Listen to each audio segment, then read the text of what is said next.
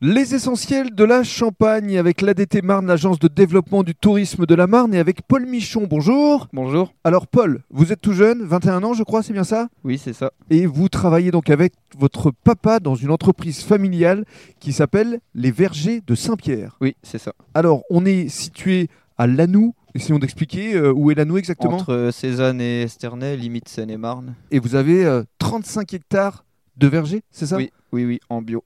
D'accord. Et tout ça aux alentours du village. Oui, à la nous. Qu'est-ce que vous pourriez dire pour définir ce que vous élaborez comme jus de fruits Parce qu'il n'y a pas que du jus de pomme, vous faites des mélanges. Voilà. On a le jus de pomme euh, simple, comme euh, tout le monde connaît, et puis toute une gamme de jus de pomme aromatisés qu'on Mhm.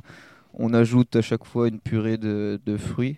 Donc, Donc les fruits euh, qui sont ajoutés, on les achète à des producteurs locaux euh, du coin. D'accord.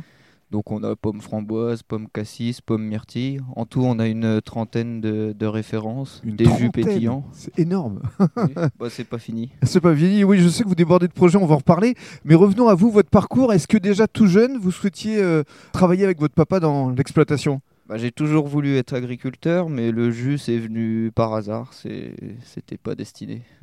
Et bio, pourquoi C'est une vraie volonté. euh, Le bio, oui, parce que ça plaît, et puis on n'a on a jamais été de gros traiteurs avec mon père, et on était déjà presque bio euh, quand on n'y était pas.